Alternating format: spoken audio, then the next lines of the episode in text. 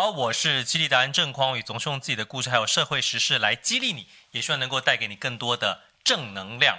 这几天在网络上有一个消息，大家也是传得沸沸扬扬，就是之前跟孙安佐传出啊，因为跟孙安佐发生了关系之后呢，去堕胎的网红米莎，她要正式进军 AV 界了。哎呀！这个标题一出来呢，很多网友赶快点进去一看，原本以为她是要当 AV 女优，想要笑她骂她，结果人家是要当 AV 影片的导演。哇，这个事情一出来，我仔细看了这个新闻之后，我真的不得不给米莎拍拍手。我认为她做了一个非常好的示范啊，就是如何操纵媒体，或者如何。运用媒体来为自己去营造一个比较正向的形象。各位，你想一想，米莎过去爆出这么多事情，其实你可以感受到啊，整个媒体或者网民呢，其实对她是非常有敌意的。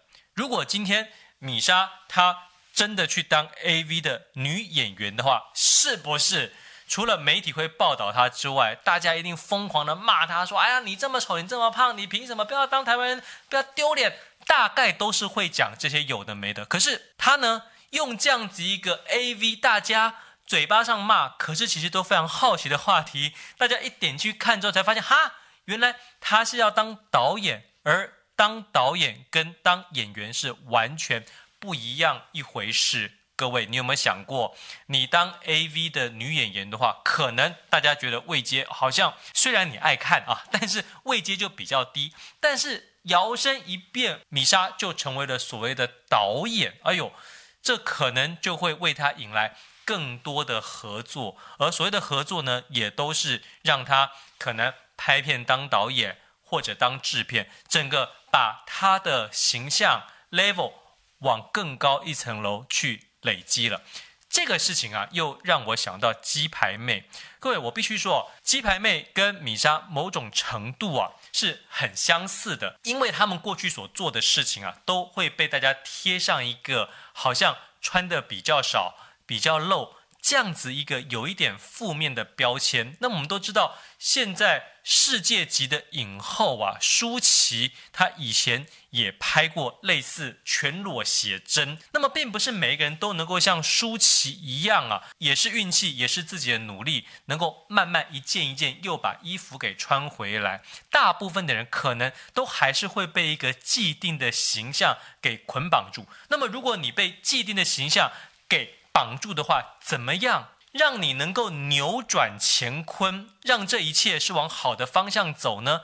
鸡排妹也做了一个非常好的示范呢。大家可能觉得，哎呀，你去日本发展，那你就等着拍 AV 吧。她没有，她开始主持了网络的节目，虽然是聊跟性有关的话题，可是都是大家非常感兴趣的话题。而且她不是自己讲啊，她是作为一个主持人。旁边搭配一个知名人士或者专业的医生，他等于把自己又塑造成一个能够讲这样子话题的主持人，能够主持这样节目的主持人，进而衍生出他开发了情趣用品。诶，这样子他立刻又变成了一个商人的形象。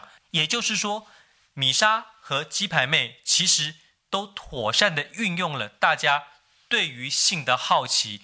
被贴在自己身上的标签，反而去延伸出了更大的商机、更多的商品，并且让自己的位阶还有形象能够往更好的方向去发展。所以，如果你要我说这个礼拜我看到觉得最聪明的女人是谁，那这个奖就颁给米莎了。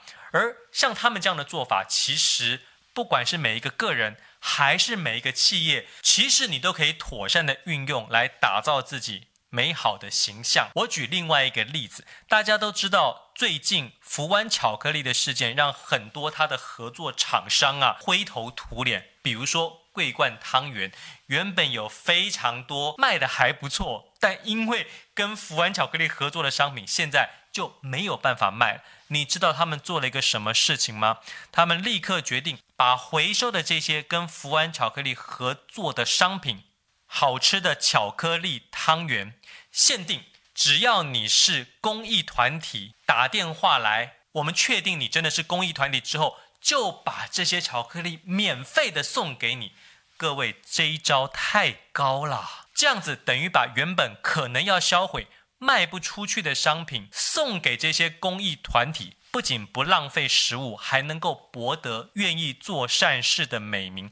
这就是一种啊，我们每个人、每一个企业都应该学会的扭转危机公关处理法。美莎做到了，鸡排妹做到了，桂冠汤圆做到了。我希望你也可以做到。如同我之前一直提到的，现在跟我们的影片按赞、留言、加分享的朋友，我们会抽出一位送书。这次要送出的呢是《为谁辩护》这本书。诶，各位，我每次送书啊，其实都是有道理的。你看，我前面讲米莎、讲鸡排妹，是不是好像你以为我在替他们辩护啊？其实不是，我的目的呢是希望能够传达。正能量，而这本为谁辩护啊里头举了非常多在法庭上跟法律相关的真实的故事。我希望大家看我们的影片的同时，也能够有机会抽到这样子一本好书。透过书里头故事的例子，你也去思考很多人生里头可能会遇到的情境，成为一个具备同理心又温暖的人。